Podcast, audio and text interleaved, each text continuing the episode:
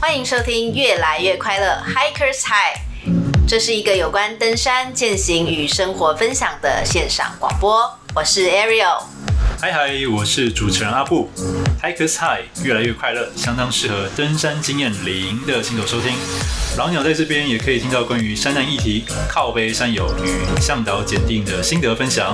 我们的主题很多元、很生活化，希望能以最轻松的方式陪你度过没有办法登山的日子。让我们在山下跟大家一起越来越快乐。哎、欸，好啦，我们赶快来前情提要一下。刚刚说有一个要补充的东西嘛，就是什么登山必备的什么东西啊？焦山六宝。焦山六宝是什么啊？嗯、欸，它其实是引用就是雪阳那个雪阳大大他分享的一个文章，嗯哼，那他是在告诉大家说，我们如果平时要去登焦山的时候，你可以期待哪六样小物，嗯哼，对，然后可以让你就是登山更安全，对，然后焦山六宝哪六样呢？第一个最重要的当然就是我们的手机。手机对，因为手机我们就是会下载我们的地图嘛，然后还有你在紧急发生状况的时候也需要联络，所以手机一定要记得带。然后第二个呢，就是我们的行动电源和充电线，对，因为毕竟手机它如果没电了，就变成一个没有用的东西了，对，所以呃，充电线跟行动电源这个东西有时候大家会不小心忽略，嗯，对。然后第三样呢，就是很重要、非常重要的水分，因为有时候爬郊山，大家可能会轻忽，就是说我只是去。走个几个小时，那我就没有带水也没有关系。对，可是水这个东西对我们人来说是保命的东西，所以一定要记得带至少大概一公升到一点五公升的水。对，可能看你的路线呐，然后还有你自己需要水，还有当天的天气。对，当天的天气你就要带足够的水量就对了。对，然后再来就是头灯跟电池，就是备用的电池，因为如果你不小心摸黑的话，至少你还有一个照明的东西可以用。然后再来就是雨具，因为雨具的话，大家也知道，就是最好携带两件式的那种雨衣，不要穿那种黄色小飞侠式的。小飞侠它很容易勾破。对，那你这样子的话，你一勾破那个就是变成一个大型垃圾了。对，它就没用了。哎，那你与其这样的话，那不如带好一点的雨衣，好一点的风雨衣穿起来也很帅。重点 对，对，然后再来就是第六样的话，就是呃，塑胶袋或者是夹链袋。那这个东西是拿来就是呃防水用的。Oh, 像我们自己很爱带，就是那种小小的夹链袋，那你可以把手机放进去，嗯，而且重点是还可以滑，对，还可以滑，对对对，对，然后很便宜这样子，啊，也可以重复使用，嗯，因为大家也不希望就是下雨天拿出来滑，哎，手机还有湿掉坏掉这样子，那这也是一个紧急的装备这样子，嗯，防水的装备也蛮重要的这样。所以总共就是这六样，对，这六样小物。那当然这些它还可以自己延伸，像前一阵子碧阳纵走那一件事情，那大家就会在推一些急救毯，那个也是呃很轻便的一个小东西，那也是对山上如果发生状况的时候一个非常好用的一个紧急装备。那这些都是可以再依自己的需求再去做调整。对。然后刚刚讲到就是水分嘛，然后我们私心就是想要推荐大家可以再带一份那个外面卖那种营养口粮。对，因为营养口粮它真的是算是一个热量很高，可以瞬间。你你说当兵吃的那种，对对对对对对，因为我们两个曾经就是也算被营养口粮救援过。OK，我知道那一包才十二块钱吧？对对对，然后有五片。像你如果有朋友是在当兵的啊，啊军人通常都不爱吃这种东西，然后 然后我都会跟朋友收瓜，然后我就哎他们是小包装的，就是一包两片、oh, 三片，不是说一包一盒你就要全部吃光这样，一份就是两片，你得一包一包吃这样子，我觉得还蛮不错的。然后你也就是可以保持它的口感，然后在紧急的时候可以让你及时有能量的补充这样。对，因为我们之前就是前几年去北大五爬山，然后我们那时候就是第二天的清晨要呃攻顶嘛，然后我们就很天真的带了两颗月饼。嗯，因为那时候刚好是中秋节，然后 公司公司发礼盒，我说不知道吃，麻烦吃月饼好了。然后哎，热量很高嘛，可是。才爬好像一个多小时，两个就饿了，就是饱足感没有那么的强。Oh, 然后我们就因为就直接就午餐呐、啊，然后一些小东西，然后可是就觉得好像没有及时补充，发现哎有一份营养口粮，吃一吃就有力气走了这样子。对，哦，好厉害哦，营养口粮这个东西。像我们现在就是再从这边再进化嘛，还会再带一条蜂蜜。啊，蜂蜜，蜂蜜，蜂蜜，蜂蜜很好用啊。对，一小罐那种保雅也在卖，很像那种牙膏那种，就是可以挤的那种。然后你可以泡水就变蜂蜜水当饮料，然后你可以加营养口粮，加营养口粮变 这样变蜂蜜饼干。对。那如果说真的很饿的时候，你就直接灌到嘴巴里面去，这样，哎，你就是也是也是一个爽度这样。对啊，还不错。也可以让你的食物变得比较缤纷一点，对，比较比较舒服一点，让你有不一样的口味。对，我知道蜂蜜是补充那个糖分非常快的一个东西，对，或者是吸收很快。嗯，小包装的果酱啊，然后你营养口粮如果是棒状的，有没有？你就可以沾着吃这样子。对对对对。我记得我以前看武侠小说啊，好像那种创伤啊，也可以用蜂蜜当。不要乱讲哎，乱教好不好？我跟你说，这是武侠小说，武侠小说里面的描述，对，我自己没有这样。对对哎，不要乱涂好不好？偏方，对偏方。对，OK，那我们这一集呢，接下来想要聊的就是女生想知道的登山装备，所以请三女孩。还有 Ariel 来分享一下女生的登山须知。哎，对啊，因为像女生登山呐、啊，像我自己啦，因为我现在其实是已经迈入中年，所以说我现在比较没有在乎在山上的形象。但是想当年我还就年纪小的时候，我也是都要全妆上山，这样拍照才漂亮啊。我以前也是会所有的东西都带着，然后化了很完美的妆上山。那所以说，我觉得啊，一定很多人看了你们的美照之后，都会问玛丽莎说。你们上山到底是怎么样维持这么完美的状态？因为不然的话，一般上山想象中应该都是全身都是汗呐、啊，然后很臭啊，披头散发啊，很狼狈吧。所以，我们今天想要来帮众多的女性听众、女性山友们问一下，要怎么样维持完美的状态上山？嗯，那其实我自己的话，呃，像我平常登山的时候，我是走比较简单派的。就我还是会希望自己有一个好的气色，因为毕竟大家上山真的是想要拍照美美的。对对对。对，所以我像我基本上会携带的东西就是防晒乳，嗯、因为高山紫外线太强了，所以防晒的是我一定会携带的东西。但是我不会。呃，像有些女生，她们可能会带很完整的化妆品，像粉底液啊那些东西，可能都会带上山。但是我的话，我就会走比较简单的路线，我会防晒，然后直接就压个粉饼，嗯哼，让自己的肤色气色稍微比较提亮，嗯哼，然后大概就是这样子简单的方式去让自己的脸看起来气色好看。然后我觉得有一个很重要的小物是，我会带那种润色的护唇膏，它会变色，嗯哼，对，它就是嗯。呃它很特奇妙，是它呃每个人的那个体温不同，它会依照你的体温去变色。是假的？是台湾买得到吗？呃，它好像是日本的小物。你们两个为什么要偷笑？我、oh, 是不知道这种东西。对，然后就是它，嗯、呃，它是护唇膏，uh huh. 但是它会有颜色，就是稍微淡淡的那种粉红色。OK，然后可能擦在我的嘴巴上，跟擦在 Ariel 嘴巴上会不一样。哦，oh, 对，哦，好酷哦！所以你说是在日本的小物，台湾可能买不到。哎、欸，我是在宝雅买的，但是它应该是日本，哦、对对，它应该日系的商品。OK，哎、欸，那你等下告诉我，哎、欸，你记得是哪个牌子吗？之类的，可能要找一下。好，没关系，没关系。对对对，okay, okay 但是就是这些是，其实我不会化太复杂的妆，嗯、然后像我上山，我也不会化眼妆，我主要就是让自己的皮肤。看起来比较好，然后嘴巴、嘴唇稍微有颜色。其实我觉得现在的彩妆品很厉害哎，随便一个东西它都多功能啊。所以说其实真的不用像以前古早，又要带什么粉底液、防晒乳、隔离霜、粉饼、蜜粉。我觉得现在好像常常很多那种五合一一条可以搞定的，就是什么 BB 霜那种。对对对啊，对呀，整个擦上去，然后又有防晒，然后又可以润色。没错没错没错。对，因为我就是不太喜欢，我自己是不太喜欢爬山的时候。黏黏的感觉，嗯、对，所以我会希望就是以简单为主。然后，呃，像保养品的话，我也是带超简单，我一定会带的就是乳液。嗯、然后，因为皮肤真的会蛮干的，嗯、尤其是有时候在比较风比较大的地方扎营的时候，那个鼻子都会有点，我那人中都有点痛。会会，我也是，我也是。对，然后就会觉得很不舒服，然后所以我都会擦乳液，然后还有凡士林。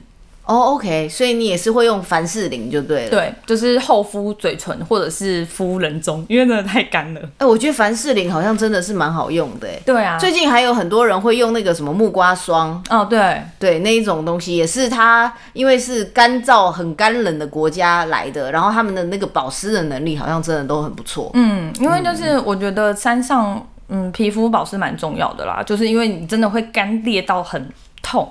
对，所以我觉得这些东西是我一定会带，就乳液、凡士林，然后化妆就是以嗯基本刚刚讲的那几样为主而已。嗯，OK。那这样的话，像这种保养品带上去，你会觉得很重吗？你会分装或者是做一些什么样前置作业吗？嗯，我会分装诶，因为就是有时候乳液家里的一定很大罐嘛，嗯、对啊，那我就会买那种旅行的小分装品来做分装。然后，嗯、呃，有些人他们会觉得说，我们有时候会拿一些那种试用品。或是那种小样，oh. 就是那种小小瓶的。嗯哼。那我自己的话，会比较不推荐带那些上身。哦，真的吗？为什么？对，一方面是因为通常小样他们做的都是那种，就是撕开，对对，就一次一定要用完的。对。除非你很精准的抓到，说我这一次使用的用量就是这么多，要不然其实打开之后你就无处可去。对对对，所以我会比较建议还是买自己。呃，用自己平常习惯的东西，嗯，然后以防说你今天用了一个，假如说是你拿到百货公司的试用品，然后结果你发现那个跟你肤质不合，嗯，然后可能会过敏或是什么的，所以还是用自己习惯的，然后去做分装再使用，哦，我会比较推荐。OK，而且其实那个小包装还有个问题，就是说你用完之后它都变垃圾，对，所以你都还需要背下山。对，而且如果说有一些东西是试用品，对吗？你之前没有用过，其实你不知道用了之后会不会过敏。对，所以要是你今天在山上啊，用那种哎、欸，你第一次拿到的化妆品或者是保养品，哎、欸，一用你要是不合你的皮肤，然后过敏了、发痒了，那反而很难处理。没错，对对对，嗯，我有看到你有在部落格上有特别说你有去雾眉，哎、呃，对，是不是超级方便？因为我也有雾，嗯，超方便的，对，就是推荐给全天下女性。对啊。我觉得这真的很方便，然后以后就上去不用担心没有眉毛这件事。对，因为就是怎么讲？因为有些女生她们就是上山还会带眉笔，然后眉粉，然后还要去拿镜子，然后三更半夜，因为。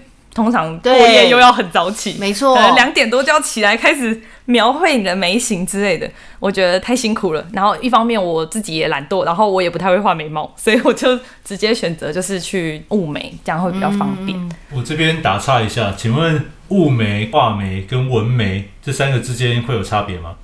我印象中纹眉好像是没有办法去掉的。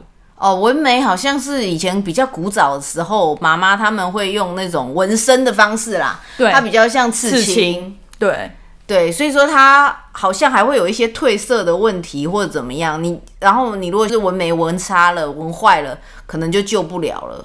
但是像雾眉的话，好像是它颜色会淡掉嘛，然后会退。你定期可能你需要的话，还会会需要回去补补色。嗯、对，雾眉的话，就是它是用那个植物性的那种染料。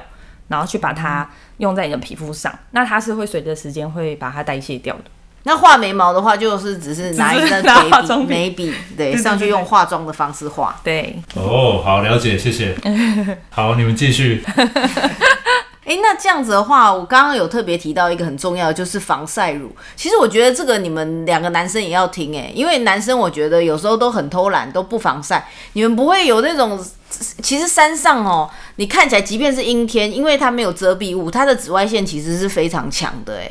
所以说，即便是阴天的状况之下，还是要做防晒。那茂，你自己会做防晒吗？完全不会。可是这样，你没有这种下山之后晒到脱皮或干嘛的状况过吗？还还蛮长的，我几乎我几乎就是，可是我我不喜欢就是身上有涂东西的感觉，所以我们都会后面又比较折中，我们就会用那个魔术头巾，头巾对，魔术头巾，然后搭配太阳眼镜，然后把魔术头巾拉到就是眼睛下面，这样就尽量防晒，或者是戴帽子，然后减少一些被太阳晒到的地方。今天我真的蛮推荐，就是护唇膏要有防晒。像一开始我们第一次去合欢北的，他第一天没下就跟我说：“哎、欸，我嘴唇好像晒伤。”我说：“我还笑他说，怎么可能嘴唇晒伤？骗我的吧！长那么大没听过嘴唇会晒伤。”然后就下山之后，好，嘴唇好像真的是晒伤，就是嘴巴有一圈整个脱皮、脱皮干掉这样，对对对。然后就觉得哎，蛮、欸、好玩的。然后。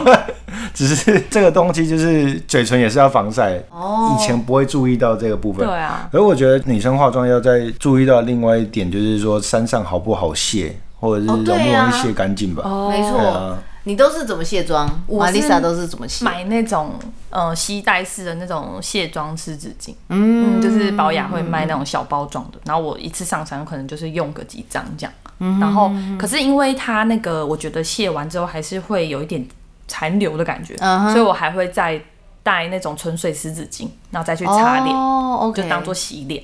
这样也是算蛮简单的啦。我觉得这应该算是现在最简单、最方便的卸妆方式了啦。如果说女生要化妆的话，对，因为不需要用到水，有些可能它还要什么混呃混合水啊，去搓揉肌肤那种，那种对山上来讲，我就觉得太不方便。然后还有像那种有些女生如果要画眼妆，要卸眼妆的话，那个眼唇卸妆那个东西，我是绝对懒得带上山的。对对对对对对对。所以说还是用这种吸带式的卸妆纸、卸妆棉，这种会最简单。对，OK。那所以刚刚提到防晒这件事，你有什么推荐的防晒乳吗？诶、欸，我自己的话，因为我刚刚有说，我其实也不喜欢就是脸上擦太多东西，对，嗯嗯嗯、所以我我自己就是在挑选防晒的一个最大的重点就是，呃，我会希望它不粘，就是擦上去之后不能让我觉得好像摸了之后会黏黏 T T 的这样，然后还有就是不能咬手，不知道男生懂咬手是什么感觉？哎、欸，我不知道什么是咬手啊，我连我都不知道。我后来发现说这个词好像不是大家都懂，哎，就是你擦了之后你会觉得手很不舒服。咬手这个词应该从台语来的，got you 是，是吗？可是我不懂台语。我听到听到咬手，大部分都是弄水泥啊，就是会 粘住手吗？不是，它也是不舒服，会会有一个痒痒的感觉。他们说东西、嗯、哦，是不是比较皮肤敏感的人可能会有这个状况？有可能，因为像、哦、像我就是呃挑防晒嘛，一定会去试用。然后可能我去保养去城市，然后我就会挤一点擦在手上。然后如果我擦完之后，我还觉得我的手是。很不舒服的状态，我一定要透过洗手才能改善的话，那这个防晒我就绝对不会带上山，因为我会觉得我擦完之后手很不舒服。那我会选择那种比较水润，就是会比较擦了之后就觉得哎、欸、没有感觉啊，但是其实我有擦防晒的那种，呃，来选择。对，那你会在山上不断的，比方说两个小时就补一次吗？或者是？我算蛮懒得补的。哦，对，就是可能有时候擦了，然后真的是。呃，有想到我可能中午吃中餐的时候会补一下，对，嗯、但我不算是那种有些女生她们很勤劳，就是一个小时到了马上开始补，然后两个小时就补这样，对，对，所以我其实算呃蛮佛系在防晒的，然后就是晒蛮黑的，现在看不太出来，现在冬天，对对对对对，哎、欸，还有一件事，其实很多女生她没办法很 enjoy 爬山这件事，其实很多原因是因为她们没办法接受不洗澡。那玛丽莎会有这个问题吗？你会觉得说不洗澡或怎么样，身体很不舒服，一定要做清洁吗？嗯，如果我自己的话，其实我现在回想起来，好像没有特别的一个过渡期。嗯，对，就是我觉得一方面是因为我们有过夜行程的时候是到嗯、呃、海拔比较高的地方，嗯，那其实，在行走的过程中，我自己觉得也没有说。像爬郊山的时候那么热，然后整个人很汗臭味或是什么的，其实并没有自己想象的那么可怕。对，然后所以像我自己在清洁身体方面，我就会带湿纸巾，然后去做擦拭，然后针对重点部位就是去呃清洁。嗯嗯。对，对我来说这样其实就 OK 了。我好像没有经过那个很痛苦，觉得很可怕，然后一定要一定要洗澡这样。对对对，我没有，但是身边真的有一些朋友有这种。障碍，对，他跨不过去那个坎，然后我是告诉他说，你可以尝试先从两天一夜开始，你看你觉得是不是真的无法接受？那如果真的无法接受，那有没有办法是你可以带其他清洁的东西，你认为可以干净的东西带上山去做处理？对，慢慢去习惯。对，我一开始也觉得我一定没办法接受，结果后来我觉得哇，不洗澡怎么那么方便啊？就觉得睡觉就只想睡觉，根本就不想洗澡，不洗澡多好啊！对啊，对，后来就习惯了，真的啦。我觉得各个女生大家可以尝试看看。你一开始可能会觉得怎么可能不洗澡不洗头，欸？哎，四五天不洗头，头一定油到爆。我跟你讲，没关系，就习惯了。对，你都戴帽子，你担心什么？对，我觉得帽子是好物。对啊，对。哎、欸，那这样的话，我想要再问一个，就是真的是女生比较麻烦，就是生理期这件事。如果说生理期的时候，你会介意吗？你会还是会上山吗？还是就会排开？我自己的话，不会特别避开生理期，嗯、因为一方面是因为我们行程都是提早去排定的。哦，啊，我们通常都排定了之后，不太会轻易去做改变，因为有时候是，例如说有臭三五，或者是我们曾经有一次是，呃，我好像两次去日本都遇到生理期，嗯，对，就是我们一次去富士山，然后一次去东京，嗯、呃，爬那个他们东京第一高峰云曲山，然后那时候都刚好那个来，对，可是我自己不会特别避开，但是当然你那个来的话，要准备的清洁用品就真的相对的多蛮多的，因为有些女生会觉得说，哎，我遇到那个来，我是不是要去嗯看医生，开眼睛药等等？哦、对我自己是比较不倾向于吃药。嗯、对，去延期啊等等的，我是觉得既来之则安之。对啊，其实我觉得我们算是比较幸运的，因为可能我们就没有太不舒服，因为我是知道有些女生她是真的。生理期一来，他会很惨很痛。那、嗯、这样子的人的话呢，我就是建议你要不就是真的去开看医生，让他提早来，或让他延后来。对，或者是就是真的就不要上山。对，因为不然的话，呃，我能我我能够体会那样子的不舒服，真的是会让你兴致全无，你连爬山的乐趣都没有了。那这样的话还勉强上山，其实是很不舒服啦。所以说，我觉得呃，各个女生可能也是要衡量自己的状况，因为像我跟玛丽莎可能就是。很幸运的都不会不舒服，或者是只是不方便。嗯、对哦，那其实这种现在很多像卫生棉、卫生棉条都很方便，所以说对我们这种比较没有感觉的女生来说，哎、欸，就其实上山是没有太大的不舒适。可是如果你自己身体是会。非常不舒服，有些人甚至会吐，有些甚至会拉肚子。那这样子的话，可能真的就要想办法来避开，或者是吃一些药，让你自己舒服一点。对，那这样子的话，男生这边有没有什么问题啊？我这边看到你好像跳过文案的其中一题啊，哪一题？哪一题？是故意的吗？呃，私密处的清洁这一题。哦，好，我没有特别跳过，但是我想说，刚刚洗澡已经讲过了，哦、私密处的清洁。私密处的清洁的话，我自己是会买那个市面上现在有出专门女性专用的湿纸巾。哦，所以你真的会买那个，是因为酸碱值的关系？对，我其实。可以这样讲吗？但是我觉得好像没有特别有差。对啊，没关系。我觉得我觉得我们两个还蛮像的。对，就是我会想要试试看。应该是说我们两个应该是比较神经大条的女生。我自己有这样感觉。我觉得没差啊。就是如果说以男生这一次这一次也没有没有没有很好，就是以以男生的角度来说，如果男生想要清洁嘛，而且还是有些男生没有办法接受，不能买有酒精的。那个你。擦到插到重要部位的时候，你会跳起来，很凉是吗？凉到跳起来，然后我我那时候就就哇，然后我跟没在，然后赶快给我一张纯水的，赶快。然后再把它擦过，那就是拿那种 Gatsby 那种，就是那种你知道擦脸，擦会醒神的那种，很凉很舒服啊，真的很像洗完澡。然后擦到重要部位，Oh my God！然后很像很像受刑一样，然后你就要买，就是要用再纯水的再擦过一遍。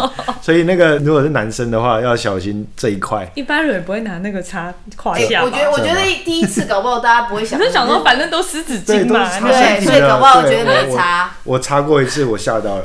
哎，所以说男生也是要清洁啊，还是男生其实根本都不清洁？可我觉得也是看个性。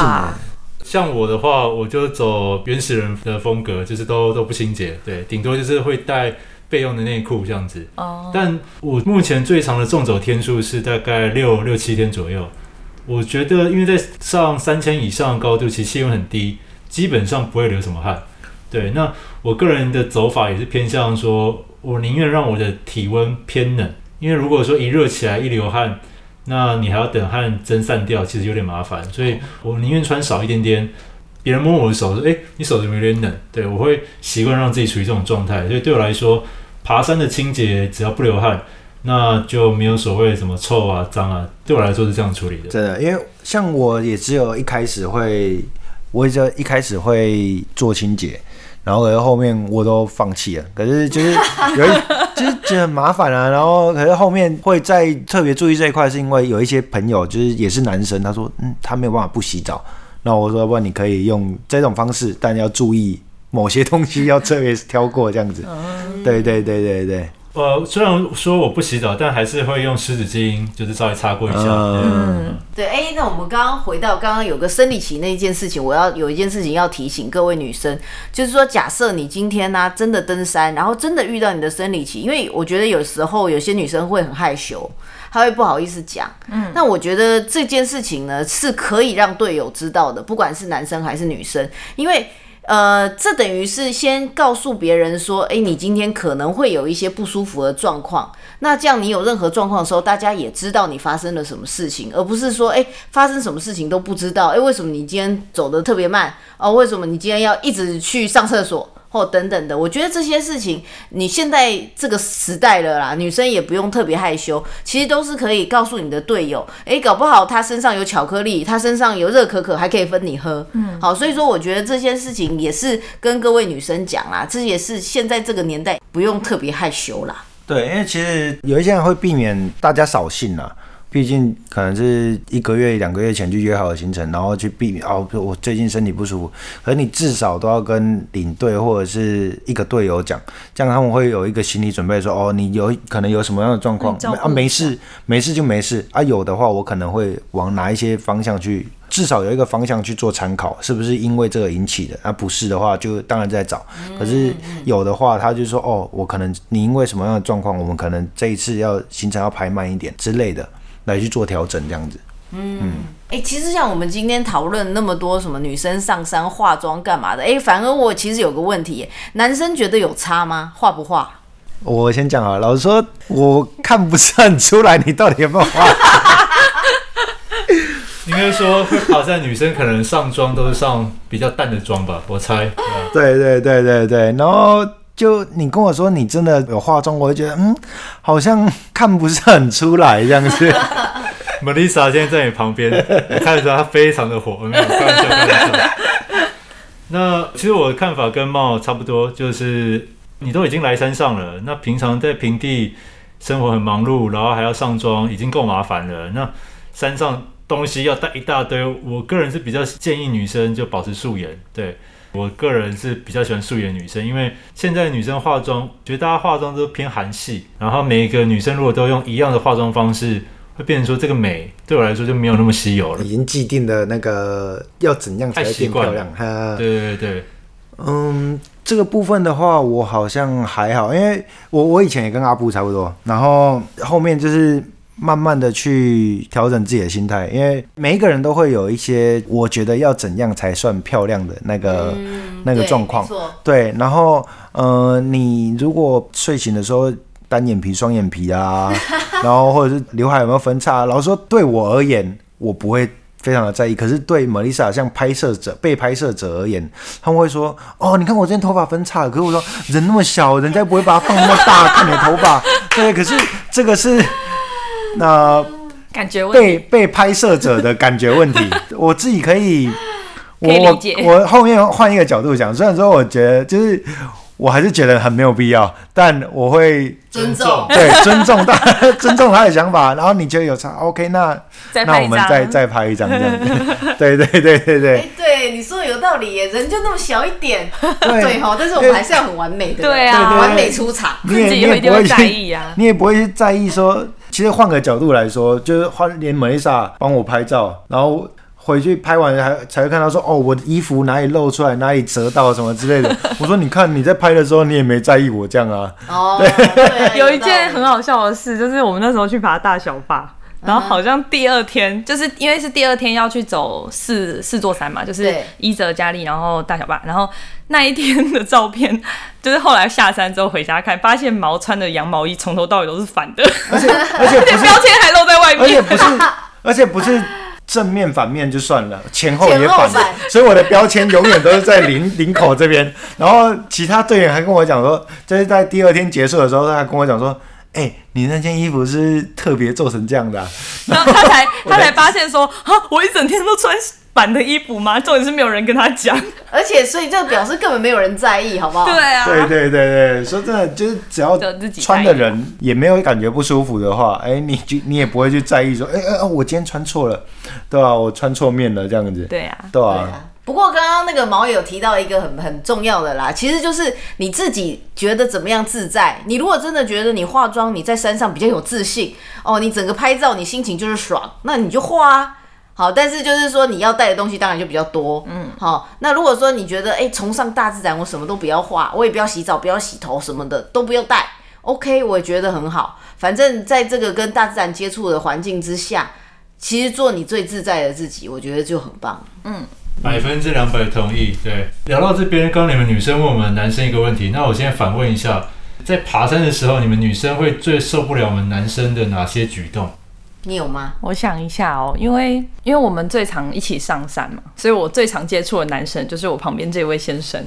然后我 就是想到之前我们有一次爬山的经验，因为毛他是属于比较会流脚汗的人。嗯哼。然后我记得有一次就是我们帐篷搭好了，然后一搭好一定是大家希望快点进去休息，那就一屁股就坐到帐篷里面，然后毛就把他鞋子脱掉。然后他就一脚踩在我的睡袋上面，然后我就觉得，Oh my God！、Oh. 就觉得 就是因为我对我好像对睡眠的东西蛮有洁癖的，uh huh. 就例如说像枕头，我平常在家里也是人家不能当我的枕头，也不能踩我的枕头。对，然后他那时候就就是在我的那个睡睡袋上面移动，然后我就觉得就是不能接受这样。对，然后可是我觉得除此之外的话，男生的举动我自己好像觉得还好。我觉得这一个，我我我可以提一个，但是我觉得不分男女啦。嗯，就是说我自己觉得在山上打嗝跟放屁是一件很爽的事，但是呢，如果说你要打嗝跟放屁的时候，你旁边有人的话，请回避一下。就是如果不好意思讲，那就自己默默的走到最后面。对对对对。山上走就是肠胃蠕动特别的好啊，之类的，或气压问题，气压问题，对对对，我觉得很就是今天就特别的顺，就一直会反会排气这样子。对，但是请你想一想后面的人好吗？然后我补充一下，刚刚 Melissa 讲的就是呃，棉被枕头啊，不准别人躺或用。这个其实我小时候我妈有讲过一样的东西，就我记得我小时候呃喜欢在床上跳来跳去的。然后我妈就说：“哦，你的脚跟屁股不能碰到枕头哦。”我说：“为什么？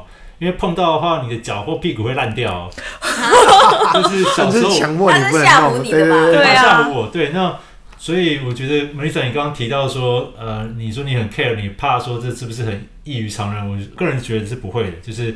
我自己也很不喜欢朋友如果来我家没有经过我同意就直接躺在我枕头，我也是会有点 care，没有洗澡就上床之类的。对对，这一个尊重嘛，其实我觉得对于每个人的私私人的物品。对，哎，然后我想要再分享一个事情，哎，你有戴隐形眼镜吗？哦，我去做镭射，所以我也去做镭射。我觉得其实。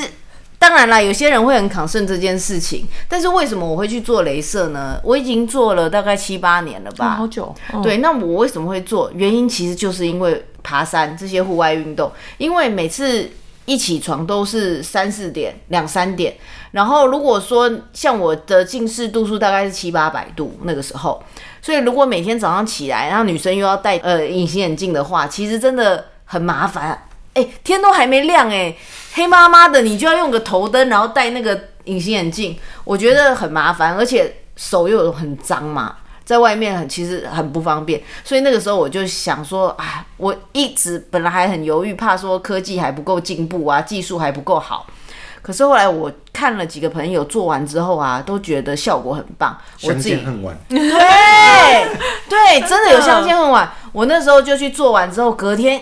起床立刻觉得世界很明亮，对，所以我我自己是觉得啦，如果说嗯喜欢登山的女生，然后又很坚持要戴隐形眼镜的话，有时候你爬山一整天下来，你看从半夜两点可能要戴到下午或者怎么样，其实那个超酸的，对，时速是很长的。如果说你不介意或者是。呃，你觉得也 OK 的话，也许你也可以考虑一下，像我跟玛丽莎一样，我们去做镭射。我觉得那其实很方便。嗯，因为像我自己，我是呃两年前做的，oh. 然后那个时候我呃就是在做镭射之前的那一年，我在高雄就是做业务的工作，然后平常就是在外面跑客户，就骑摩托车跑客户，然后。那个时候不太确定是因为空气的关系导致我眼睛一直发炎跟过敏，还是怎么样？但因为工作关系又戴隐形眼镜是比较方便的。嗯，那那时候就还是会硬戴啊，硬戴。然后一方面我可能从国中就是我也是戴隐形眼镜戴了十年左右。嗯，然后我就觉得我的眼睛的状况有点没有像小时候，就是可能国高中那时候可能一天可以戴十二个小时都不会不舒服。我觉得它是会有点慢慢的。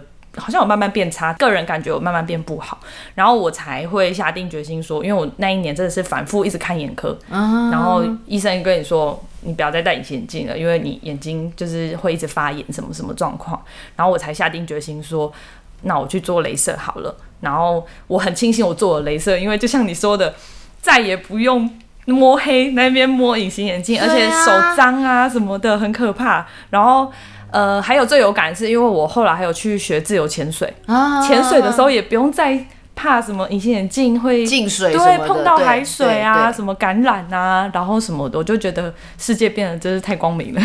对，我觉得这个真的蛮方便。那你们有推荐自己的眼科医生吗？这就不用了，因为像我在台北做的啦。那台北最大的我不知道啦，因为我觉得眼睛毕竟是很重要，所以至少你不要去相信那种，不要去找那种便宜的啦，不要去找特价的啦，然后名不见经传的医师。我觉得至少在眼睛这个方面，嗯，你多花一点钱，我觉得至少是比较保险的。你去就算排队等院长什么，我觉得 OK，你就是多花一点钱，至少对自己的眼睛。毕竟眼睛它能够动手术的次数是有限的，对对，而且那时候我也陪 Melissa 去做，我们去两间嘛，我们去咨询过两间，哦，对对啊。可是你去咨询的时候，你就可以知道说，就是感觉，哎，你觉得这一间喜不喜欢，好不好啊？你也可以先做一些检查，因为就像二乐讲的，不是每一个人都可以做，对对，有一些人你可能好做好心理准备去了，哎，发现自己不能做，那。因为咨询大部分都是免费的，可以，所以可以先去看看这样。对啊，就是如果你很喜欢户外活动的话，会觉得还蛮棒。对，很方便。对，我们我们很多朋友看到他做之后就去做。对，我身边超多人去做的。对，你们应该没有收眼科医师的业配吧？没有，真的真的，应该收一下。OK。好，那最后可以跟听众分享一下你们旅游时发生过最爆笑的故事吗？不一定要爬山，旅游的都可以。我觉得最白痴应该是那个我们去爬富士山，然后呢，这 超白痴。然后你讲吧，因为那时候就为了要省钱嘛，然后就从高雄开车上来桃园，把车放 Melissa 家。对。然后到桃园，然后顺便带 Melissa 再再一起去那个机场。机场。然后我到他家的时候，发现一件事情，我没带登山鞋。然后嘞，然后嘞，然后我们就算算日期，好，到日本还有一天，到日本马上买，然后就穿着上山这样子。我觉得就是有时候会就是有点粗心，像我们上次也是，因为我们现在有一顶帐篷是比较轻量，然后它是用登山杖当骨架的，uh huh, uh huh. 对。然后那时候是休闲露营到南投，然后已经到嘉义了，还是云林了，我就问 Melissa 说，有带登山杖吗？然后。然后他说啊，没有，因为不是登山行程，都忘记了。然后马上 call 那个彰化的朋友，哎、欸，你家有登山杖吗？借我两只，借我两天，我过两天再还你。结果帐篷都搭不起来。还好还好借到，要不然那一天又要想说要不要哪里临时买两只登山杖。真的。好啊，那非常感谢呃，就是三女孩的茂以及 Melissa。今天来我们的节目谈女性的清洁，还有该带哪些的给息。那最后你们这边还有什么想要补充或想跟听众做分享的吗？我们要从哪边可以找到你们的资讯？我们现在目前的平台就是 FB、IG，然后跟部落格都可以找我们。那只要搜寻山女孩 Melissa，哎，猫冒险生活就可以找到我们的资讯。OK，谢谢两位，谢谢，拜拜。拜拜。如果喜欢我们的频道，请按下订阅、分享；不喜欢的话，也请分享给讨厌的人来互相伤害。Anyway，有任何的问题想要我们讲的主题，请留言在越来越快乐的 FB 粉丝团。那就下次见喽，拜。